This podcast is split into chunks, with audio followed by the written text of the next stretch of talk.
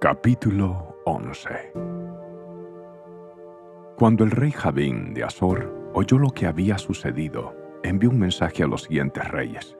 Al rey Jobab de Madón, al rey de Simrón, al rey de Axaz, a todos los reyes de la zona montañosa del norte, a los reyes del valle del Jordán al sur de Galilea, a los reyes de las colinas de Galilea, a los reyes de Nafot Dor al occidente, a los reyes de Canaán, tanto del oriente como del occidente, y a los reyes de los amorreos, de los hititas, de los fereceos, de los jebuseos en la zona montañosa, y de los hebeos en las ciudades que están en las laderas del monte Hermón, en la tierra de Mizpa.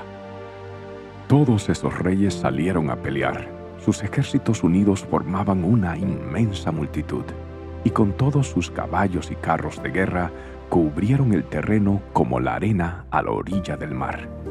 Los reyes unieron sus fuerzas y establecieron su campamento alrededor de las aguas que están cerca de Merón para pelear contra Israel. Entonces el Señor le dijo a Josué, No les tengas miedo. Mañana, a esta hora, los entregaré a todos muertos en manos de Israel. Después, licia sus caballos y quema sus carros de guerra. Así que Josué y todos sus hombres de guerra avanzaron hasta las aguas que están cerca de Merón y atacaron por sorpresa. Y el Señor les dio la victoria sobre sus enemigos. Los israelitas los persiguieron tan lejos como Gran Sidón y Misrefot Maín, y hacia el oriente, por el valle de Mispa, hasta que no quedó ningún guerrero del enemigo con vida. Después Josué lició los caballos y quemó todos los carros de guerra, tal como el Señor había indicado. Luego Josué regresó y tomó Azor y mató a su rey. Azor había sido por un tiempo la capital de todos esos reinos. Los israelitas destruyeron por completo a todo ser viviente de la ciudad, sin dejar sobrevivientes. No se le perdonó la vida a nadie, y después Josué quemó la ciudad. Josué masacró a todos los demás reyes y a sus pueblos, los destruyó por completo, tal como lo había ordenado Moisés, siervo del Señor.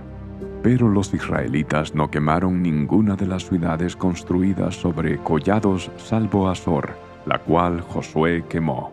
Y los israelitas se quedaron con todo el botín y con los animales de las ciudades devastadas, pero mataron a toda la gente sin dejar a nadie con vida, tal como el Señor le había ordenado a su siervo Moisés, también Moisés le ordenó a Josué. Y Josué hizo lo que se le indicó. Obedeció cuidadosamente todos los mandatos que el Señor le había dado a Moisés. Así que Josué conquistó toda la región, la zona montañosa, todo el Negev, toda el área que rodea la ciudad de Gosén, las colinas occidentales, el valle del Jordán, los montes de Israel y las colinas de Galilea.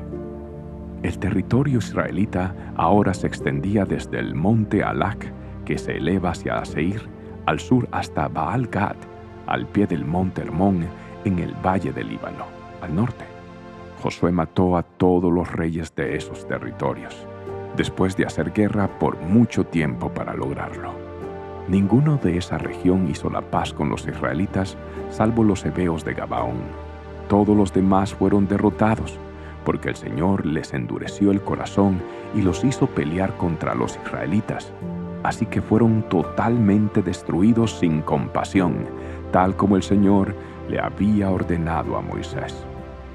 Durante ese periodo, Josué destruyó a todos los descendientes de Anac, quienes vivían en la zona montañosa de Bron, Debir, Anab y en toda la región montañosa de Judá e Israel los mató a todos y destruyó sus ciudades por completo.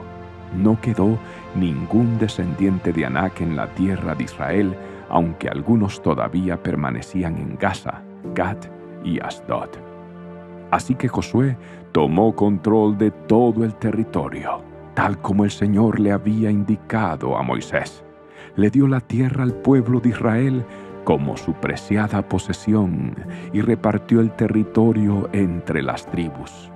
Entonces por fin la tierra descansó de la guerra.